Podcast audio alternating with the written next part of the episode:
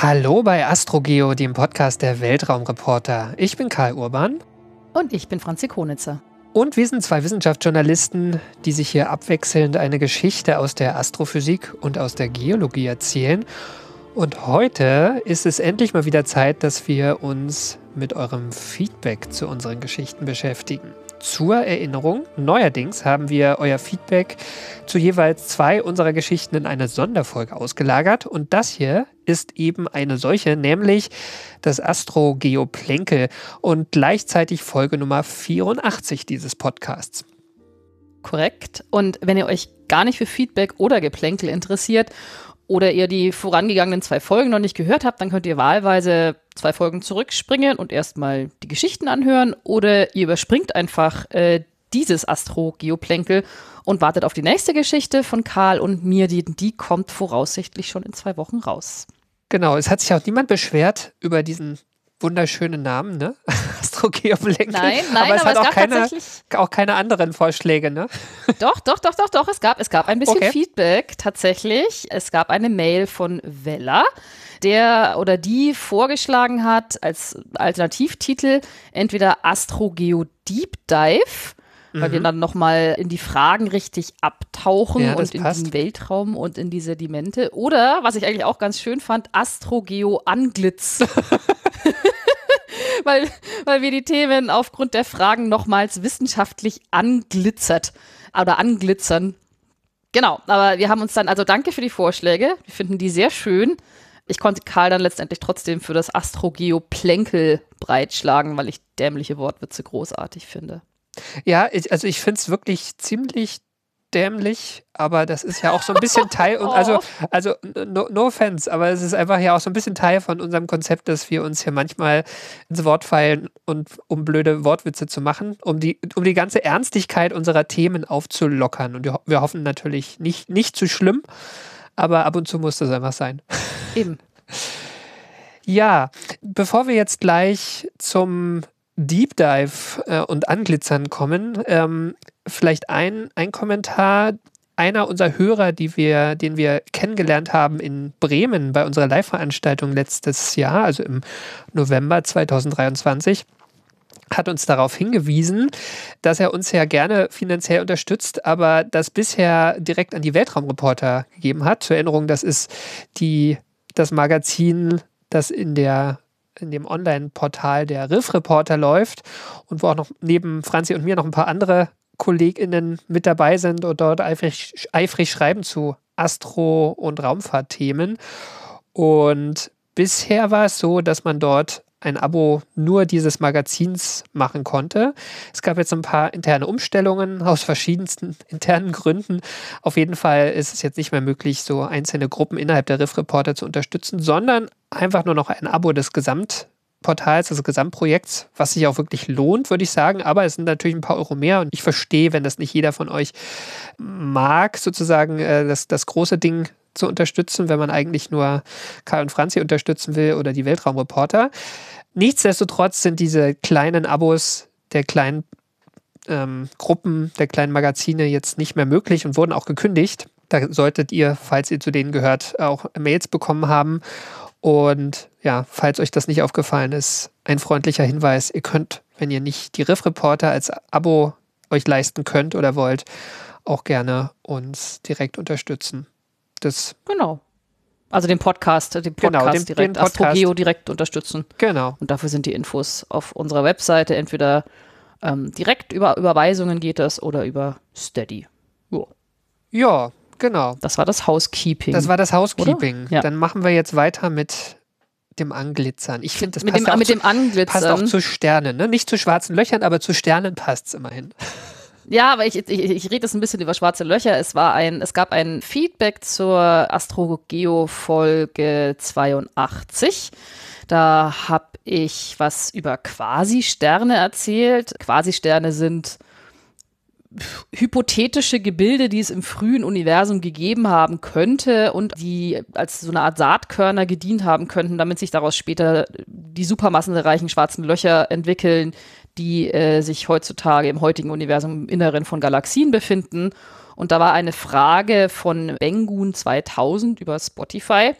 Diese Person schrieb, moin, wieso verteilt sich das akkretierte Material bei einem Quasistern kugelförmig um den Stern und nicht auch als Scheibe wie bei normalen schwarzen Löchern? Meine zusammengeschusterte Antwort darauf ist, es ist halt einfach kein normales schwarzes Loch, sondern man kann sich das tatsächlich eher wie ein Stern vorstellen. So, so ein Gebilde würde existieren, wenn ich einen riesigen Protostern habe, also eine riesige Wolke, Gas, was kollabiert und zwar direkt in ein schwarzes Loch.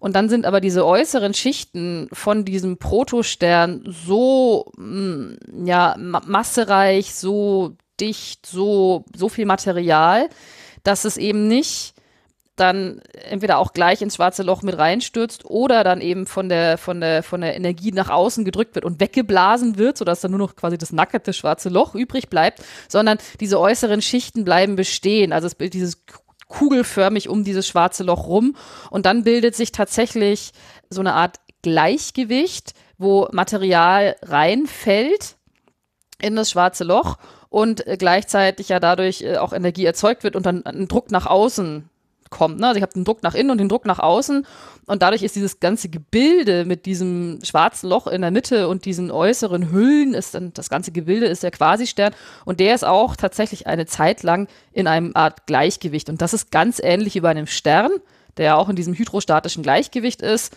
und deshalb ist das alles kugelförmig. Es ist eben kein normales schwarzes Loch, was ja seine Materie nur über diese Akkretionsscheibe eben aufnehmen kann. So. Und deshalb funktioniert es tatsächlich eher wie ein Stern, nicht wie ein schwarzes Loch, daher die Bezeichnung Quasi-Stern, aber auch nochmal, ja, äh, ob es das wirklich so gegeben hat im frühen Universum, weiß man nicht. Aber ich finde die Formulierung wie bei einem normalen schwarzen Loch, ne? Also wie sich das gehört. Ja. ich ganz nett. Ein schwarzes Loch war es auch nicht, ne, nicht über der Eddington-Grenze irgendwie Material. Nein, mhm. nein, nein, ein normales schwarzes Loch. So langweilig wie das in unserer Milchstraße im mhm. Zentrum. Dann gab es noch eine noch eine Frage zum schwarzen Loch. Also schwarze Löcher sind echt, ne? Das ist so der. Die gehen, der, der, der, gehen da geht was. Ne? Schwarze, ja. schwarze Löcher gehen immer. Ein Feedback von Stefan via astrogeo.de tatsächlich zu unserer Geplänkelfolge, wo ich auch was über schwarze Löcher erzählt habe. Du, du, ich glaube, wir machen mal Geplänkelfolgen zu Geplänkelfolgen, oder? Also, ja, das, das, das, das müssen wir dann äh, irgendwie anders nennen. Bildet sich fraktal auf. Äh, ich lese die ganze Frage nicht vor, aber äh, Stefan war auf jeden Fall, hat er auch geschrieben, dass äh, seiner Erinnerung nach keine Information einem schwarzen Loch entweichen kann. Und er versteht auch nicht, wie das mit einem rein hypothetischen Graviton funktionieren soll, dass äh, das eben trotzdem Schwerkraft dem, äh, dem schwarzen Loch entweicht. Und also, also die, die grundlegende Frage, die ähm, grundlegende Frage. warum ja. nichts im schwarzen Loch entweichen kann, aber trotzdem Gravitonen, also quasi die Schwerkraft trotzdem die Schwerkraft. Informationen zu uns sendet. Ja, ja in dem Sinne ja. Ähm, und äh, das ist ein bisschen durcheinander gebracht. Also Stefan hat auch in der, in der Frage die Hawking-Strahlung aufge, aufgebracht und das ist ja so, die populärwissenschaftliche einfache Erklärung ist, es entsteht ein virtuelles Teilchenpaar und ein von den virtuellen Teilchen fällt ins schwarze Loch und das andere entkommt. Das war eine sehr vereinfachte Erklärung, die auch so nicht so ganz richtig ist. Also das ist ein sehr vereinfachtes Bild und auch die Geschichte mit den Gravitonen ist so, kein Mensch weiß, ob es diese Gravitonen wirklich gibt. Wenn du innerhalb der Teilchenphysik ein schwarzes Loch erklären möchtest, dann hast du ja die vier Grundkräfte, die alle ihre Wechselwirkungsteilchen haben. Na, bei der elektromagnetischen Kraft sind es die Photonen und bei der Gravitationskraft hat man dieses hypothetische Teilchen eben Graviton genannt. Aber ob das überhaupt geht oder ob es es überhaupt gibt, das weiß man nicht. Und in der allgemeinen Relativitätstheorie, ist eine andere Theorie, ist das, ist, äh, gibt es eben keine Gravitonen, weil die Schwerkraft, die Gravitation ist in dem Sinne keine Kraft, sondern eine Krümmung der Raumzeit. Lange Rede, kurzer Sinn. Es gibt, äh, man kann versuchen, ein schwarzes Loch mit der allgemeinen Relativitätstheorie zu erklären. Man kann es versuchen, mit der Teilchenphysik zu erklären. Was man eigentlich dafür bräuchte, wäre eine Quantengravitation, wo man diese beiden Theorien miteinander zusammenbringt. Aber so eine Theorie gibt es noch nicht. Und deshalb kommt das immer darauf an, in welchem theoretischen Gebilde man schwarze Löcher betrachtet. Und dann habe ich entweder Hawking-Strahlung oder eben nicht und Gravitonen oder eben nicht oder eine Krümmung der Raumzeit oder eben nicht. man weiß es einfach noch. Darf ich eine verwirrte Frage stellen? Das Higgs-Teilchen ist kein Wechselwirkungsteilchen, ne? Ähm, doch. Doch, auch. Higgs, Aber das, das ist, das, das wie, wie, in, welcher, in welcher Beziehung steht das Higgs zum, zu diesem hypothetischen Graviton? Das Higgs ist nicht das Graviton, das Higgs sorgt, also das ist auch die vereinfachte Erklärung, das Higgs sorgt dafür, dass alle anderen, weil alle Teilchen mit dem Higgs-Feld wechselwirken und dadurch sorgt das Higgs-Feld, das ein Teilchen des Higgs-Boson ist, dafür, dass alle anderen Teilchen überhaupt eine Masse haben. Das ist quasi noch eins drunter, denke genau, ich. Genau, also da geht es erstmal um die Eigenschaft, eine Masse zu haben. Ja. Ja. Aber wie immer möchte ich darauf hinweisen, ich habe noch nicht mal an der Uni eine Vorlesung über Teilchenphysik gehört und bin dann immer traurig überfragt. Also, also ich bin mir sicher, dass wir zu diesem Thema wieder Fragen bekommen werden. das, da müssen wir einfach durch, Franz hier. Da müssen, da, da müssen wir durch. Ja, ich muss, ich muss, ich muss. Du, ich du muss, musst ich durch. Muss, also, also ich muss auch durch, durch, weil ich muss die Fragen ja stellen, gell? Du musst Ja. beantworten. Das ist doch 50-50, oder? Also, Ja, aber im Gegensatz zum, zum, zum, äh, zum, um das Ganze abzuschließen, im Gegensatz zum Graviton ist man sich ziemlich sicher, dass es das Higgs-Boson gibt, weil äh, dessen Masse äh, wurde ja nun auch äh, vermessen. Aber auch das ist ein, in dem Sinne ein Wechselwirkungsteilchen, weil es ist halt mit diesem Higgs-Feld verbunden. In, wie gesagt, in der Teilchenphysik im Standardmodell gibt es ja, ne, Welle-Teilchen-Dualismus ist sowieso ähm, whatever, aber da, da, da, da beschreibt man die Dinge so, dass ich habe diese Felder und die Felder äußern sich oder äußern sich dann in Teilchen, das sind dann lokale Anregungen dieses Feldes. Ja, hurra. ich, ich würde ganz kurz eine, eine Hörempfehlung zum Thema Teilchenphysik hier reinschmeißen. Die meisten von euch, die uns hören, die hören wahrscheinlich sowieso den Raumzeit-Podcast von Tim Prittlaff, den es ja schon ein paar Jährchen länger auch gibt.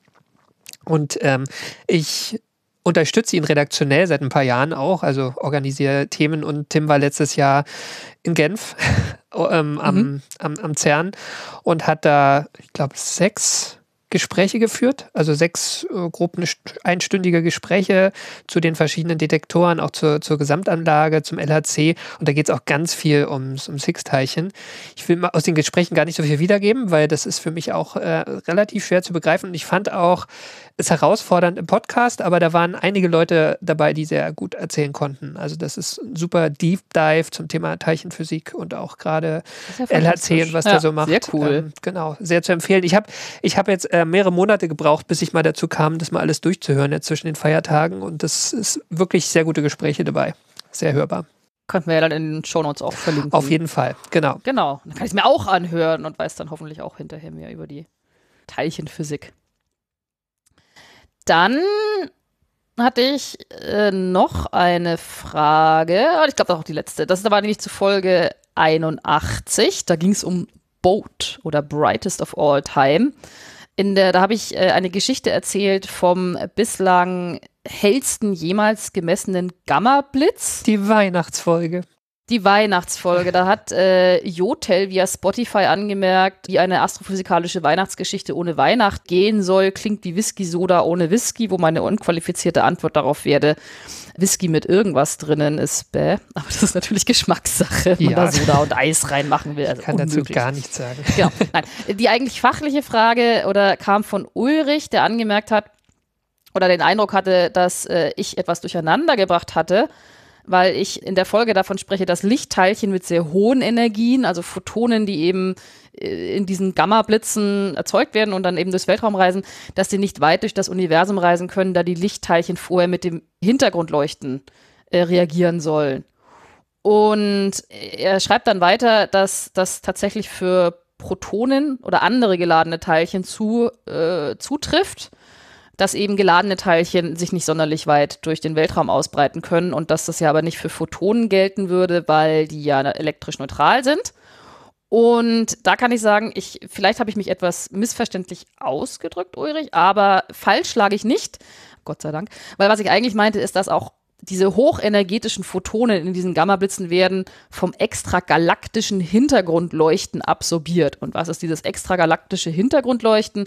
Das ist tatsächlich wie so eine Art ja, Hintergrundleuchten im Ultraviolett, im optischen. Das ist letztendlich das übrig gebliebene Licht aller Sterne und von Sternentstehung und ne, also so ein, so ein diffuses Licht. Das ist was anderes als die kosmische äh, Mikrowellenhintergrundstrahlung, beziehungsweise die ist halt in einem anderen Wellenlängenbereich.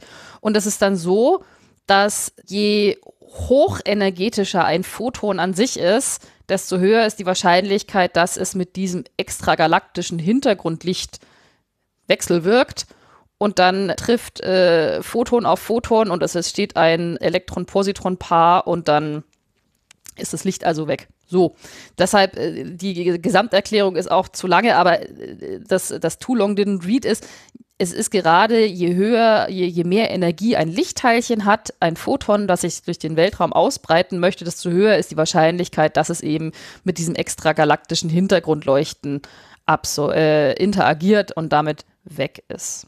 So. Keine Frage zu schwarzen Löchern, aber eben zu, zu Gammablitzen. Und ich hoffe, ich habe das damit beantwortet. Ja. Alle Fragen abgehandelt. Sehr schön, Franzi. Da bin ich jetzt dran, ne? Ja, du bist dran. Genau, also ich habe nur Feedback zur letzten Folge, die ich gemacht habe, Ausgabe 82, wo ich über das Dolomit-Rätsel schwadroniert, wollte ich schon sagen, vom Dolomit-Rätsel erzählt habe und wie es hm, möglicherweise. Bist du, stopp. Bist du sicher, dass es, dass es 82 ist? Muss es nicht 83 sein? Ja, das stimmt. Das ist falsch hier. Ja, okay. Ähm, das lassen wir so drin, weil das ist ja direkt ein, ein Hörerfeedback hier von der Franzi. Sehr gut. Ähm, Aha. Also, Folge 83, Dolomiträtsel. Das Dolomiträtsel, kurz zusammengefasst, was besagt, dass ein Carbonatgestein, äh, das zweithäufigste Carbonatgestein nach dem Kalkstein, äh, also durchaus ein wichtiges Gestein auf der Erde, bis vor sehr kurzer Zeit hatten die Geologen keine Ahnung, wie das entstanden ist. Und zwar ähm, konnten sie nur sagen, dass es bei relativ oberflächennahen Temperaturen entstanden sein muss. Also die Aussage war sowas wie minus, äh, äh, unterhalb von nichts minus, unterhalb von 60 Grad Celsius. Und tatsächlich gab es im Labor ähm, keine Möglichkeit, das irgendwie nachzubauen. Also es ist im Labor einfach bei diesen Temperaturen nicht entstanden. Und da habe ich zwei Themen zu diesem äh, oder zwei Fragen zu diesem ähm, Temperaturding bekommen. Zum einen schreibt die Tanja, woher weiß man, dass Dolomit bei 60 Grad entsteht und nicht bei anderen Temperaturen? Habe ich, hab ich eventuell überhört. Tanja, hast du nicht überhört? Ich habe mich drumherum gedrückt. Ich habe immer behauptet, dass es, dass es so ist, weil das steht auch in diesem ganzen Paper. Und ich habe mich vornehm sicher. zurückgehalten, da noch nachzubohren. genau. Vielleicht nur, nur, weil du jetzt ja auch mehrere Spotify-Kommentare zitiert hast. Ihr dürft uns sehr gerne auf Spotify kommentieren. Seid euch bloß gewahr, dass wir keine Möglichkeit haben, da direkt drauf zu antworten in Textform. Ne? Also auf Spotify könnt ihr als Hörer äh, schreiben und wir können nicht direkt antworten. Das heißt, wenn ihr irgendwie eine schnelle Antwort wollt, ist vielleicht besser auf unserer Webseite den Kommentar abzusetzen, astrogeo.de. Ansonsten, wir sehen die Spotify-Kommentare und wir behandeln alles schön im Geplänkel, was irgendwie Sinn ergibt. Insofern müsste dann im Zweifel nur ein bisschen geduldiger sein. So wie die Tanja, die jetzt von mir eine Antwort bekommt. Also, wie war das mit den 60 Grad? Ich habe nochmal nachgelesen. Mhm. Und ja, meine billige, billige Antwort dazu war ja, wie gesagt, äh, ich, das stand da im Paper. Ich habe es den Forschern geglaubt, dass es mal so ist, zumal es auch in älteren Papern schon drinsteht, aber in neueren genauso. Und deswegen, ich habe da irgendwo das Wort Geothermometer ja auch erwähnt und auch in diesen Papern gelesen, habe gedacht, naja, das ist ein Thema für sich und das ist das Thema, was ich jetzt mal aufmachen muss. Was ist ein Geothermometer? Also woher weiß ein Geologe, bei welcher Temperatur ein Gestein entstanden ist? Und dazu braucht er halt dieses Konzept eines Geothermometers. Es gibt nicht das Geothermometer, sondern es ist eine, eine Zusammenstellung verschiedener Verfahren für verschiedene Gesteine, für verschiedene Entstehungsbedingungen. Ganz prinzipiell ist es ja so, ein Gestein entsteht in irgendeiner Art und Weise und dieser Entstehungsprozess findet bei einer bestimmten Temperatur statt. Ne? Also es gibt vielleicht sogar noch den Sonderfall, dass ein Gestein erst bei einer bestimmten Temperatur entsteht und später nochmal überprägt wird, also nochmal eine andere Temperatur erfährt, wo es dann sich chemisch nochmal verändert. Das lassen wir jetzt mal raus, weil das macht die Sache hm, dann noch komplizierter. Nee, das ist gemein. Passiert natürlich. Aber nehmen wir mal die, so, so ein einfaches Beispiel an. Wir haben eine magmatische Schmelze, also ein flüssiges Magma irgendwo im Erdinnern. Das hat eine bestimmte Temperatur, ja, weil es ist ja flüssig, befindet sich in einer bestimmten Tiefe Tiefe. Das heißt, es hat auch einen bestimmten Druck, einfach durch das Gestein, was oben drauf liegt. Und wenn diese Schmelze jetzt so mit der Zeit kälter wird, dann können unter einem bestimmten Druck und einer bestimmten Temperatur bestimmte Minerale ausfallen. Das heißt, äh, aus dieser Schmelze fällt was, was Festes aus, ne? wie so ein Salzkristall äh, im, im Ozean. Wenn da zu viel Salz drin ist, im, im Toten Meer oder so. Äh, Im Fall von dieser magmatischen Schmelze ist es dann zum Beispiel Quarz. Ne, das, das häufigste Mineral in der Erdkruste entsteht sehr gerne in so einer Schmelze. Da gibt es dann verschiedene Varietäten von Quarz. Es gibt zum Beispiel Alpha- und Beta-Quarz. Das sind nur zwei Beispiele, es gibt sehr viele Arten von Quarz. Aber diese Umwandlung von Alpha zu Beta-Quarz, die passiert bei einer bestimmten Temperatur, nämlich sind das 573 Grad Celsius. Aber muss ich dafür quasi Quarz im Labor nachbauen und ja. irgendwie 573 Grad Celsius? Genau, also dass man das weiß, das hat man natürlich im Labor rausgefunden, nicht, nicht direkt ähm, Vulkan, im Vulkan. Aber das ist jetzt nur ein Beispiel. Ne? Also wenn ich so ein, so ein ähm, festes Gestein finde und da ist Alpha- und Beta-Quarz drin, man findet beides, dann ist es vielleicht ein Zeichen dafür, dass es gerade in, in diesem Übergangsbereich stattgefunden hat und dann kann man relativ sicher sein, dass diese Temperatur dort gegeben war. Den Druck muss man natürlich auch noch berücksichtigen. So, das war ein Beispiel. Es gibt viel kompliziertere Gemische von, von flüssigen Phasen, ne? also von äh, flüssigem Gestein. Es gibt auch tiefes Grundwasser, was natürlich eine Temperatur haben kann und darin gelöste Stoffe, gelöste Metalle. Und die Geologinnen und Geologen haben viele Jahrzehnte zugebracht, im Labor alle möglichen Stoffe zusammenzukippen, zu kochen, unter Druck zu bringen. Und diese empirischen Daten können Sie jetzt verwenden, um zu sagen, bei welcher Temperatur zum Beispiel dieser Granit entstanden ist, den ich hier im Schwarzwald mhm. finde. Toll. Ja, aber, aber, aber zum Dolomit, da hat sie genau. recht, weil ich, weil ich sage, okay, äh, bei 60 Grad, aber das, das Problem war ja gerade, dass man das Dolomit eben nicht im Labor nachbauen konnte. Genau. Also. Genau. Ja, also wir haben keinen Granit, sondern Dolomit. Und das ist ja, wie ich erzählt habe, ein Sedimentgestein, das aus einem Meeres, in einem Meeresbecken aus Ozeanwasser ausgefallen ist. Also das Beispiel Totes Meer trifft es der R. Ne? Da hat irgendwie die Sonne drauf gebrezelt, das Wasser wurde warm und Wasser ist verdunstet und dann ist die Konzentration immer weiter gestiegen. Und bei welcher Temperatur ist jetzt diese Dolomit entstanden? Da verwendet man ein anderes Geothermometer, also kein Quarz, weil Quarz spielt da keine Rolle, nämlich ein Isotopengeothermometer. Oh. Und genauer verwendet man einen Wert namens Delta 18O. Und das ist ein Kürzel für das Verhältnis von zwei stabilen Sauerstoffisotopen. Also ich erkläre es nochmal gleich im Detail, aber es geht um zwei Isotope des Sauerstoffs, nämlich 18O und 16O. Mhm. Und vielleicht für den Anfang ganz wichtig, wenn man jetzt Isotop hört, dann klingt es nach radioaktivem Zerfall den es hier nicht gibt, weil es sind zwei stabile Isotope des Sauerstoffs. Also die zerfallen beide nicht, die sind beide stabil.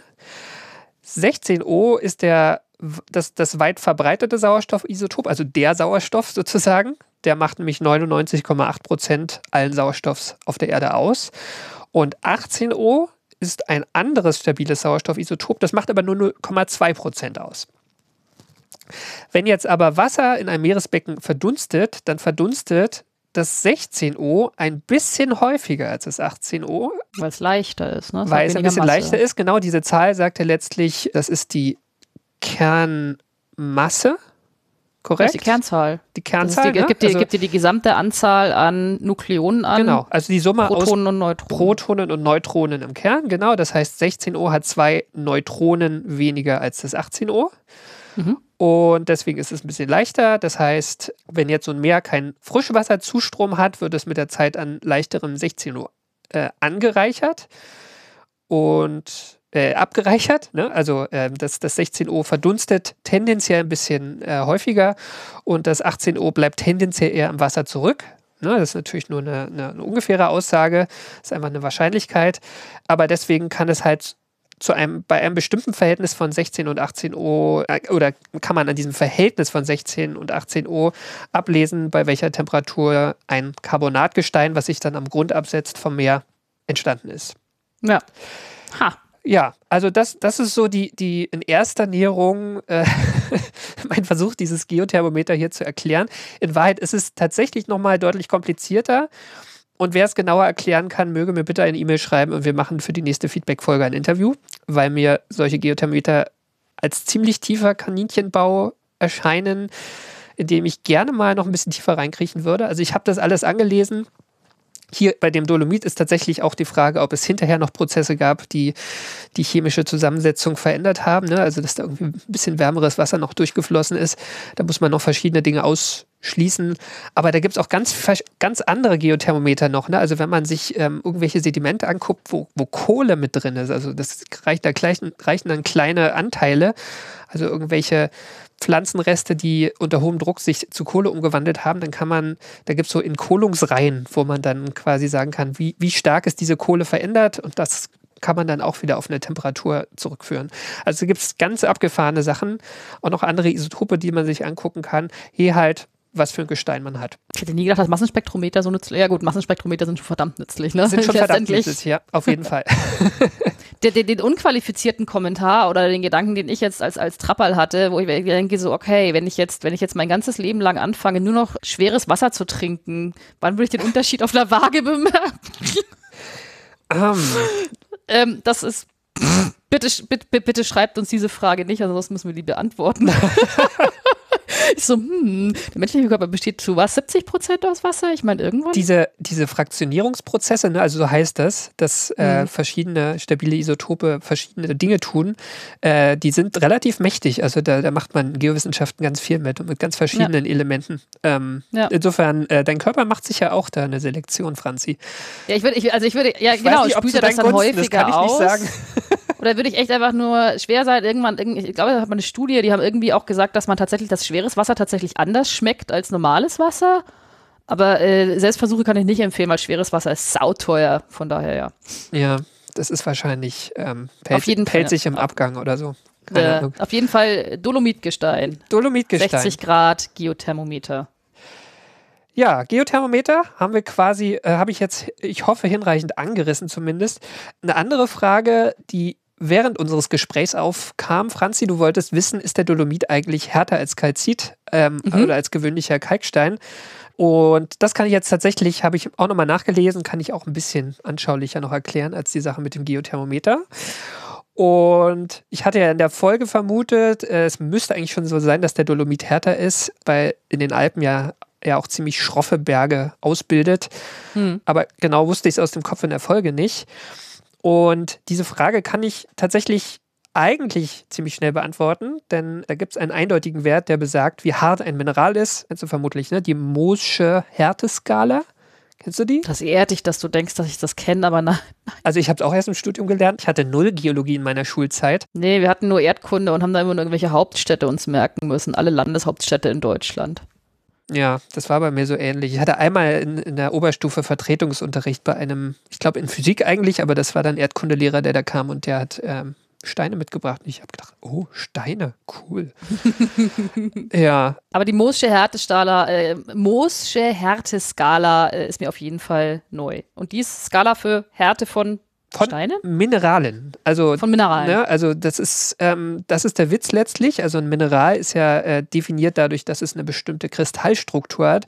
Und die mhm. Kristallstruktur bedingt, dass es bestimmte physische Eigenschaften hat die, diese Skala ist benannt nach Friedrich Moos, stammt auch schon aus dem frühen 19. Jahrhundert, also ist schon, schon eine Weile in Gebrauch. Es gibt ganz verschiedene Arten, Härte zu definieren. Das ist eine relativ einfache Art. Da ritzt man tatsächlich verschiedene ähm, Minerale aneinander und je, je nachdem, wer äh, härter ist, ritzt halt den anderen und bleibt selber äh, un, unbeleckt und un, un, unbeschädigt letztlich. Ja, da ist dann quasi Diamant on top. Richtig. Ah, Mann, das war die, das war die, ähm, die, die Verständnis- und Gedächtnisfrage an dich. Jetzt hast du sie schon beantwortet, oh nein, oh. ohne ich sie gestellt habe. Ja, gut, Franzi. Sorry. Ne, also Moos kennst du nicht, aber du weißt, dass der Diamant oben ist. Das ist doch wichtig. Ganz, ganz oben. Härteste Dingsi-Bumsi. Genau. Diese, also diese, diese äh, Moosche Härteskala geht von 1 bis 10. Das weichste ist Talg also Teig mit K, das ist ein Mineral, äh, ich glaube, relativ hochdruckmetamorph. Das heißt, es ist ähm, ziemlich tief in der Erde entstanden, ist aber trotzdem ziemlich seifiges, weißes Zeug, womit man überall Striche machen kann, wenn man will. Und es gibt pro, pro von 1 bis 10 immer ein Mineral, was genannt wird, was, was für, die, für die Härte bei dieser Zahl spricht. Also ich kann mal mhm. durchgehen. Also es fängt bei Talg an. Talg ist Moosche Härte 1 und da kommt Gips, Calcit, Fluorid, Apatit, Orthoklas, Quarz, Quarz ist 7, das weiß ich noch mhm. aus dem mhm. Kopf, den Rest wüsste ich nicht mehr aus dem Kopf. Topaz, Korund und bei 3 sind wir dann, äh, bei 10 sind wir dann beim Diamant. Ha. Genau. Und Der äh, Kalzit ist, habe ich gesagt, ne, ist äh, Moschehärte 3. Mhm. Ähm, also auch noch relativ weich. Dolomit hat eine Moschehärte von 3,5 bis 4. Ah, also da gibt es ein bisschen okay. Variabilität, ist tatsächlich eine Spur härter. Was ich auch witzig fand, war der Apatit, weil unsere Zähne bestehen ja aus einem Apatitmineral. Also wir, wir könnten eigentlich. Moment mal, das heißt doch eigentlich, dass ich, dass ich in dass ich, dass ich in Dolomitgestein reinbeißen könnte. Genau, du kannst in äh, Dolomit reinbeißen. Also ich weiß nicht, ob unser Apatit, das ist dann wieder nochmal ein spezieller, ob es dem so gut täte. Du solltest aber nicht in Granit beißen weil Granit besteht Nein. hauptsächlich aus Quarz und der hat schon sieben. Also da, ja, da kommen wir nicht und gegen auch ein Diamant äh, ist nicht zu empfehlen. Richtig. Okay. genau, also diese Frage haben wir geklärt. Die andere Frage, ob die, die also was ich vermutet habe, ob die Form der Dolomiten auch mit dieser Härte zusammenhängt, die ist tatsächlich nicht so leicht zu beantworten. Mhm. Aber ich habe ich hab mich da äh, versucht, zumindest in der Wikipedia sind da ein paar gute Zitate auch dazu. Ähm, und was ich dort gefunden habe, ist, dass es leider wie so oft in der Geologie, wenn man dann so im Detail sich anguckt, wie irgendwas in der Natur so von der Natur gemacht wurde, äh, viel, viel, viel komplizierter ist. Also erstens, die Dolomiten bestehen ja gar nicht nur aus Dolomit, sondern aus Wechsellagen von Dolomit und Kalzitgestein. Das ist oh. mal das Erste. Ne? Also auch da, mhm. wo man irgendwie im Berg, oh, Hauptdolomit, keine Ahnung, das ist nicht nur Dolomit-Mineral, sondern das sind auch andere Minerale mit dabei. Zweitens, dann gibt es Bereiche, die aus alten Kalkriffen bestehen, also miteinander verbackene Skelett- und Schalenreste, die naturgemäß etwas härter sind als so, so äh, Kalk, was, der aus dem Wasser ausgefallen ist. Ne, also der bewegt sich, der, mhm. obwohl es Kalkstein ist, schon so ein bisschen Richtung Dolomithärte. Dann gibt es Bereiche, in denen nach der Bildung der Sedimentgesteine noch Magma in Form von, von so länglichen Gängen eingedrungen ist. Mhm. Äh, der Geologe sagt, Kalk und Dolomit wurde von Magmagängen durchschlagen und hat dadurch verschiedene Dolomitblöcke halt auch getrennt voneinander, also so ein bisschen herauspräpariert und dadurch möglicherweise auch so für Verwitterungen so Sollbruchstellen geboten, ja, dass, dass diese Blöcke jetzt einfach stehen bleiben, weil links und rechts halt so, so, so Lavagestein war.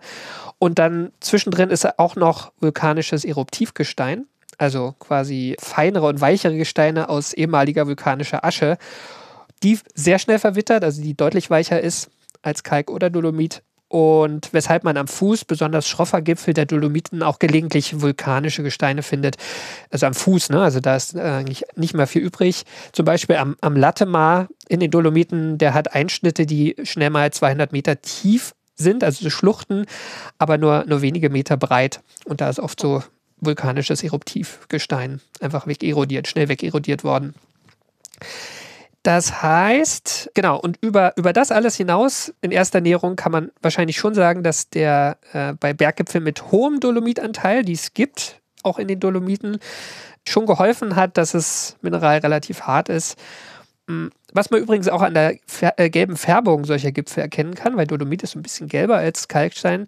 Und da das Beispiel, was die Wikipedia da zitiert, sind die drei Zinnen oder der Rosengarten. Ne, das sind ja mhm. schon diese, diese somit die ikonischsten und, und schroffsten von diesen ja. Gipfeln.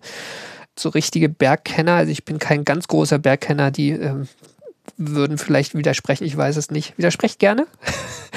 also ich kenne die auf jeden Fall so, so optisch und ich finde die schon so ein bisschen gelblich und ähm, Also ich bin an den 13 vorbeigelaufen. Ja, das ist, ja, schon gelblich. Ja. Also, also gelber als alle anderen Berge, die ich in den Tagen davor gesehen hatte. Auf jeden Fall, äh, durch die ich auch durchgelaufen bin. Also vorbeigelaufen, nicht hochgeklettert. Mhm. Aber äh, ja, ja.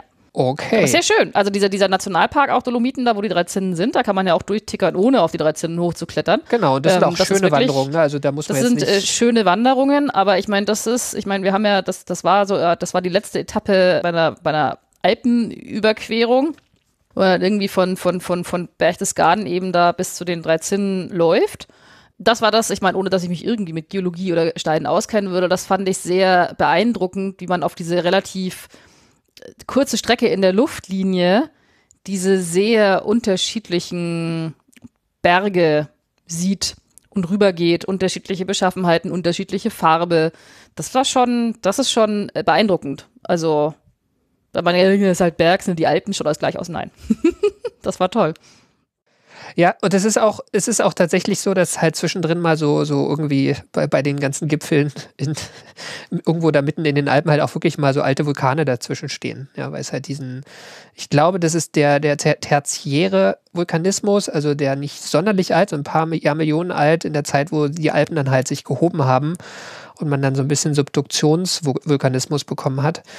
Genau, also ja, das ist, da steckt immer die komplexe geologische Geschichte halt drin, also gerade in so einem Hochgebirge. Und ich glaube, die Alpen sind da nochmal extrem. Also andere Hochgebirge, irgendwie ähm, Himalaya oder Anden, die, die sind auch nicht einfach aufgebaut, aber in den Alpen ist, ist es alles ein bisschen verworrener, ja, weshalb auch bestimmte geologische Gesetzmäßigkeiten von den ja lange erstmal europäisch geprägten Geologen äh, nicht so ganz gut verstanden wurden. Also er erklärt so ein bisschen den Timelag, den die mhm. Geologie auch hatte, ja, weil, die, weil die Alpen da einfach nicht so, äh, nicht so einfach zu verstehen waren. Ja, auf jeden Fall sehr schön. Man sollte da mal wieder hinfahren. Auf jeden Fall. Ähm, das ähm, muss man auch, man muss ja, das Schöne an den Alpen ist, oder an den Bergen ist, finde ich, man muss ja auch nicht verstehen, um sie schön zu finden. Eben. Ja, gut.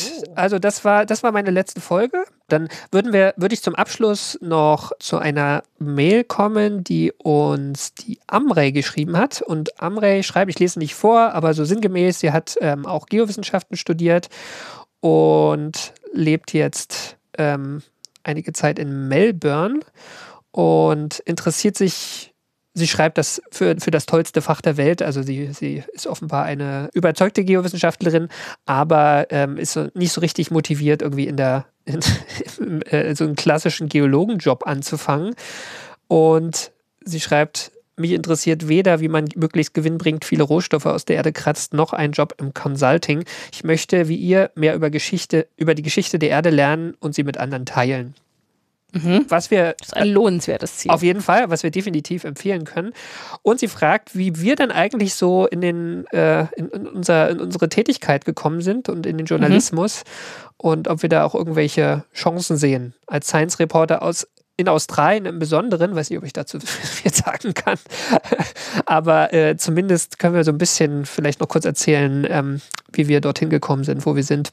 Also Karl, wie bist du in den Wissenschaftsjournalismus abgedriftet? Genau, also ganz prinzipiell, ich glaube, ich habe mich schon immer auch dafür interessiert, Dinge der Allgemeinheit zu vermitteln. Also ich habe als, als Schüler angefangen, ähm, Texte über Raumfahrt und Astronomie zu schreiben und auf so einer Webseite zu veröffentlichen und, und äh, irgendwann ist dann auch irgendwie ein Blog noch draus geworden und ein bisschen gepodcastet habe ich in den 2000ern, wo das ja auch noch ziemlich, ziemlich neu war mit diesem Audio im Internet auch schon darüber und dann habe ich Geologie studiert, unabhängig davon. Und aber bis zum Ende meines Physikstudiums, das war 2010, war ich mir relativ sicher, dass ich, ähm, dass ich halt Geologe werde, ja, und irgendwie äh, durch die Weltreise und irgendwie ähm, mir die Hände dreckig mache mit irgendwie Steinen und so. Also bis zum Ende deines Geologiestudiums. Meines Geologiestudiums, ja, genau, genau, genau. Also mir war während des Studiums überhaupt nicht klar, dass, dass, dass realistisch ist, damit Geld zu verdienen. Also für mich war dieses ähm, Öffentlichkeitsarbeit versus Journalismus irgendwie tatsächlich ein Hobby immer. Mhm. Und dann hatte ich zwei Anknüpfungspunkte, die mir geholfen haben, das, diese, diese, diese Entscheidung dann doch zu treffen. Und zwar habe ich am Ende von meinem Studium zwei Kurse an der Uni belegt. Also in, in, in Geowissenschaften hier in Tübingen, wo ich studiert habe, gab es halt die Möglichkeit, ich glaube, ein Drittel aller Credits, also aller, aller Vorlesungen, die ich und Seminare, die ich gehört habe, frei zu wählen, also fakultätsunabhängig zu wählen. Das fand ich super, ja. Da gab es irgendwie Leute, cool. die irgendwie BWL ja, gemacht haben oder VWL oder äh, äh, Jura oder irgendwas. Und, ähm, und ich habe da halt auch vereinzelt ähm, solche Sachen mir dann angehört. Also es gab irgendwie Kurseinführung in den Wissenschaftsjournalismus, da haben wir so, so Filmchen gemacht, da habe ich gelernt, dass äh, Fernsehen nicht so meins ist. das ist ja auch eine Erfahrung, eine negative. Und eine, ein anderes Seminar, da habe ich eine Redakteurin von Bild der Wissenschaft kennengelernt und die hat mir am Ende ein, ähm, ein Empfehlungsschreiben geschickt mit ihrem Redaktionsbriefkopf und, ähm, cool. und das hat mir dann geholfen, in so ein, so ein Mentoring-Programm reinzukommen. Das war dann irgendwie dreiviertel Jahr Seminar, äh, also, also so in so einer kleinen auserlesenen Gruppe von Naturwissenschaftlern, die alle schreiben wollen oder Radio machen wollen. Ähm, hatten wir verschiedene Seminare zusammen. Wir hatten Praktika einzeln, aber wir haben uns da ausgetauscht und darüber habe ich ein ziemlich gutes Netzwerk aufgebaut zu Redaktionen. Und das war so mein, mein Startpunkt in den Journalismus.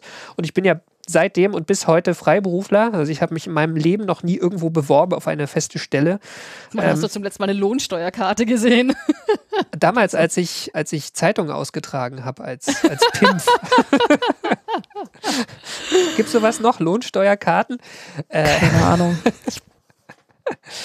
Genau. Und Also zusammenfassend, also ich glaube, man kann nichts davon auf irgendwas übertragen. Es spielt auch ganz viel, viel Glück eine Rolle, aber ich glaube, äh, sich bewusst sein, was man gerne macht und das einfach machen, hilft auf jeden Fall. Und es gibt ja Beispiele auch im Journalismus für Leute, die irgendwie auf YouTube irgendwie durchgestartet sind und halt dann irgendwann, ähm, ja, auf, auf Funk übernommen werden, ne? also im öffentlich-rechtlichen plö Mhm. plötzlich landen oder einfach auf YouTube glücklich sind und, und da halt auch ihr Auskommen finden. Also man muss ja heute auch nicht zwingend irgendwie ähm, eine feste Stelle anstreben und von dem, gleich, gleich lasse ich dich, Franzi, aber von dem, was, was, was ich so beobachte unter KollegInnen, ist dieses Anstreben der festen Stellen. Also wenn man jetzt sagt, ich will eigentlich nicht alleine in meinem stillen Kämmerlein arbeiten, das ist so ein größerer Stressfaktor. Also das führt bei vielen dazu, dass sie entweder sehr hartnäckig sind und das dann irgendwann schaffen oder halt dann auch irgendwann sagen, naja, nee, ich mache jetzt doch lieber was Ja. anderes, weil dieses äh,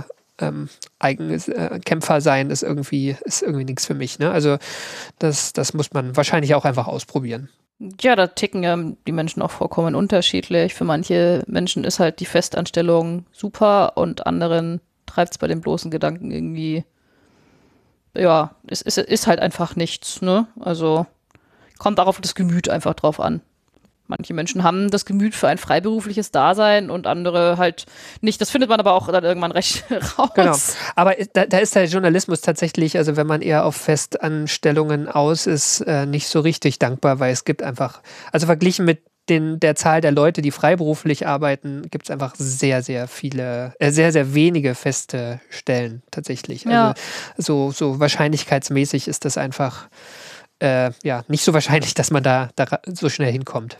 Naja, mein Argument, und ich kann, mein Argument da wäre ja, ähm, als jemand, der auch ähm, freiberuflich arbeitet, wenn man einen fachlichen Hintergrund hat, einen naturwissenschaftlichen Hintergrund, ist es mit dem Journalismus halt schon so, vor allem wenn man eine Festanstellung anstrebt, äh, wenn, man, wenn man sowieso eine Festanstellung anstrebt, dann muss man schon arg für den Journalismus brennen, weil ansonsten kannst du mit der Ausbildung auch einfach dir in der Wirtschaft oder Industrie ähm, auf gut deutschen Hintern vergolden lassen, verglichen mit allem, was man im Journalismus verdient. Das muss man auch ehrlich so sagen.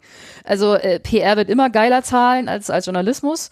Und wie gesagt, mit, mit solchen fachlichen Qualifikationen wirst du in jeder Festanstellung der Welt äh, weniger arbeiten müssen und besser verdienen als im Journalismus. Also es ist dann schon eher, ja, es ist eine Entscheidung. Ähm, Aber, aber keine also, Einbahnstraße. das ist nicht, ne? das, also, wenn ja, man, genau. Das ist ja. nicht davon abzuhalten. Das ist jetzt auch nicht so, wenn man, wenn man irgendwie im Journalismus ist und dann, und dann merkt man, boah, das taugt überhaupt nicht und jetzt sitze ich hier fest. Das ist nicht so. Man kann immer, man kann immer rauswechseln, man wird immer was anderes finden und, und so weiter und so fort. Aber es muss halt klar sein.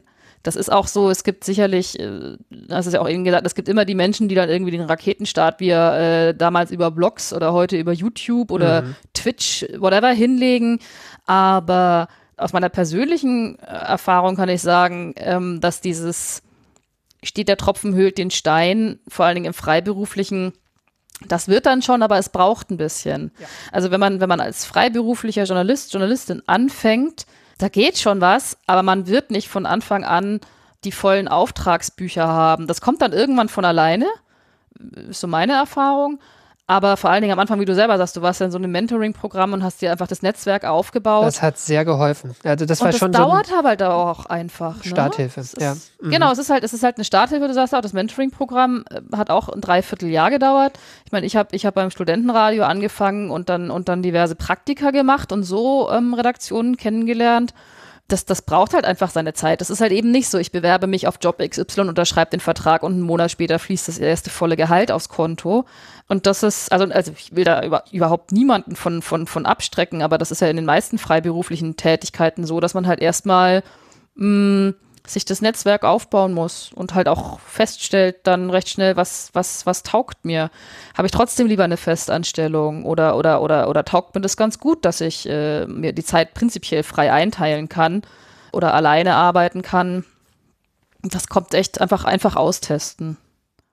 Aber, aber ich finde ja in diesem Social Media Zeitalter ist es auch einfacher geworden, rauszustechen. Ne? Also einfach äh, Dinge, Dinge zu machen, die natürlich jetzt irgendwie noch nicht so viele andere machen oder vielleicht noch nicht in der gleichen Tiefe jemand anders macht. Also dass man einfach, dass man was anfängt ähm, und was aufbaut, ohne jetzt auf jemanden anders angewiesen zu sein. Und also das kann ja auch irgendwie äh, ein TikTok-Kanal sein oder irgendwas, ne? Und, und ich glaube, da, da gibt es schon, ich beobachte auch so meine, meine wachsende Lebenserfahrung, so, so irgendwie jetzt nach über einem Jahrzehnt Berufserfahrung, dass so Leute auch schneller in den Hierarchien dann von irgendwelchen Sendern oder Tageszeitungen ähm, hochkommen, ja, die so, so ganz Fall. vor außen kommen. Das ist schon irgendwie eine neue Entwicklung und auch was, was eigentlich eine positive Nachricht, finde ich, für, für, für junge Leute. Die, das ist eine positive ja. Nachricht, ich meine, umgekehrt und deshalb, ich meine, ich finde das auch gut. Ich meine, jeder, das, das ist die technischen Möglichkeiten sind dann auch einfacher geworden als vor, als vor 10, 20 Jahren. Andererseits, und da bin ich vielleicht sehr, sehr, sehr oldschool oder kommt der, kommt der, kommt der geheime Boomer in mir hoch. Ähm, es gibt schon ein Argument für Redaktionen, und auch für eine redaktionelle Bearbeitung und, und, und so, weil das ist ja der Witz am Journalismus letztendlich. Wir sind halt keine oder oder wir sind wir sind keine Influencer und auch nicht in dem Sinne ein Content Creator, die äh, darüber äh, ne? Also äh, sondern der Witz für mich am Journalismus ist halt, dass ja dass es halt auch äh, mindestens übers Vier-Augen-Prinzip läuft, dass halt Inhalte auch redaktionell überprüft werden, dass man sich da auch keinen Quatsch erzählt man, man will ja in dem Sinne nichts verkaufen oder, oder, oder irgendwie äh, so. Und das ist für mich ein gutes Argument auch für, ja, für, für Redaktionen, ob jetzt öffentlich-rechtlich oder privat oder wie auch immer. Ne? wir haben ja jetzt bei diesem Podcast bei Astrogeo haben wir auch keine Redaktion dahinter sitzen, aber wir sind zu zweit und wenn, äh, wenn ich dem Karl äh, morgen erzählen würde, übrigens, ich erzähle dir die Geschichte, dass heute im Himmel Jahrmarkt ist, dann wirst du ja auch sagen, so, sag mal, äh, ne? Also. Also es gibt ja auch noch andere erfolgreiche Astrophysikerinnen, ne, mit denen ich hier podcasten kann. Genau. Ja, eben, nein, nein, nein, aber du weißt, aber ja, ich, ja. ich, hoffe, äh, ich hoffe, was ich meine, kommt rüber, dass es diese, diese redaktionelle Überprüfung, dass man eben nicht äh, Content Creator XY ist, der halt aber sehr nett sein muss äh, zu den Menschen, mit der dieser sich unterhält, ne, oder halt äh, auf Clickbait äh, gehen muss oder, oder irgendwie, dass es halt jedes Mal knallt das ist halt im, das ist halt eigentlich nicht äh, der Sinn und das Ziel des im Journalismus oft sollte eigentlich nicht sein. Die, die Währung im Journalismus ist natürlich die Aufmerksamkeit, die spielt schon auch eine Rolle, aber, auch die, auch, aber auch die Glaubwürdigkeit. Ne? Also brauchen die Glaubwürdigkeit, beides. die Einordnung auch. Ähm, genau, genau. Diese, also, diese Glaubwürdigkeit, ich meine, die stellen wir auch dadurch her, dass wir, dass wir halt sowas wie hier machen. Ne? Also Feedback-Folgen, ähm, wir, wir stellen sie Fehler richtig, weil Fehler passieren und ich finde, da muss man auch offen mit umgehen. Und, und das gehört einfach dazu, dass man das, ähm, dass man das richtig genau. stellt. Ja. ja. Ja, die Einordnung. Dass wir, also wir kriegen ja keinen extra Keks und wir würden uns, also das kann zumindest ich sagen, ich schieße mir lieber ins Knie, als wenn ich hier irgendwann anfange im Podcast irgendeine VPN-Werbung oder Matratzen oder irgendwas vorzulesen, um irgendwie zu finanzieren. Also, nee, nee. Franzi, sag doch noch mal kurz, wie das, wie das bei dir war. Also, wie bist du zu dem geworden, was du bist? Ich habe ich hab, ich hab immer rumgeblödelt, dass ich sämtliche großen Lebensentscheidungen aufgrund von irgendwelchen ähm, Pissing-Contests getroffen habe. Aber ja, das wäre die nicht jugendfreie Variante. Nein, die Kurzgeschichte ist die, dass ich habe Physik mit Astrophysik studiert und wollte von Tag 1 an der Uni eine akademische Laufbahn einschlagen, habe dann angefangen zu promovieren und habe innerhalb von zweieinhalb Monaten festgestellt, dass das eine ganz schlechte Idee war, weil ich die Aufmerksamkeitsspanne eines Goldfischs habe und dass sich mit einer Promotion, wo man fünf Jahre lang das gleiche Thema oder dasselbe Thema bearbeitet, jetzt nicht so doll ist. Und dann bin ich planlos, geldlos und zukunftslos nach München gezogen und die beste Stadt dafür. Ja, beste. Ja. Nee, furchtbar. München hat gegenüber Berlin nur gewonnen, dass es nach München zu dem Zeitpunkt ein Bayern-Ticket gab und nach Berlin nicht. Also der Umzug wäre teurer gewesen. Dann habe ich, dann ich die Arbeitslosenquoten in München und Berlin zu dem damaligen Zeitpunkt verglichen und habe gedacht, naja, die Chance, dass ich irgendwas in München finde, äh, ist höher als in Berlin. Und ähm, dann hat äh, die, die, die, die Frau, bei der ich in die WG gezogen bin, äh, schon während des Vorstellungsgesprächs gesagt, du redest so viel über Musik, geh doch zu M945 und M495 war und ist ein Aus- und Fortbildungskanal in München, wenn man Radio machen lernen möchte. Und dann habe ich mich da beworben in der Musikredaktion und habe ein schickes Praktikum gemacht und bin dann aber letztendlich da auch letztendlich in die Wissenschaft gegangen und natürlicherweise dahin gedriftet, weil ich, ich, ich mag zwar sehr gerne Musik, weiß aber trotzdem mehr über schwarze Löcher zu erzählen als über Bands. Und ja, und dann war ich da eben und habe mir dann auch gedacht, okay, freier Journalismus wäre ganz nett. Äh, was sind denn so, für wen, für welche Auftraggeber könnte ich denn arbeiten? Und bei denen habe ich mich dann für Praktika beworben und bin da auch hin. Drei Monate zum Beispiel bei Sterne und Weltraum in, in, in Heidelberg und so. Und dann habe ich hinterher angefangen, als, als, als Freie zu arbeiten, so Stück für Stück. Ich meine, das lief bei mir auch langsamer an, weil ich habe dann, ich dann ja noch dann angefangen, Kunst zu studieren, freie Kunst und bin dann immer so zweigleisig gefahren, aber frei, frei gearbeitet und, und das Studium nebenbei. Und dann ist es so, ja, seitdem bin ich halt Wissenschaftsjournalistin und auch halt frei beruflich. Auch ich möchte keine, äh, also ja, Festanstellung ist irgendwie so, nee.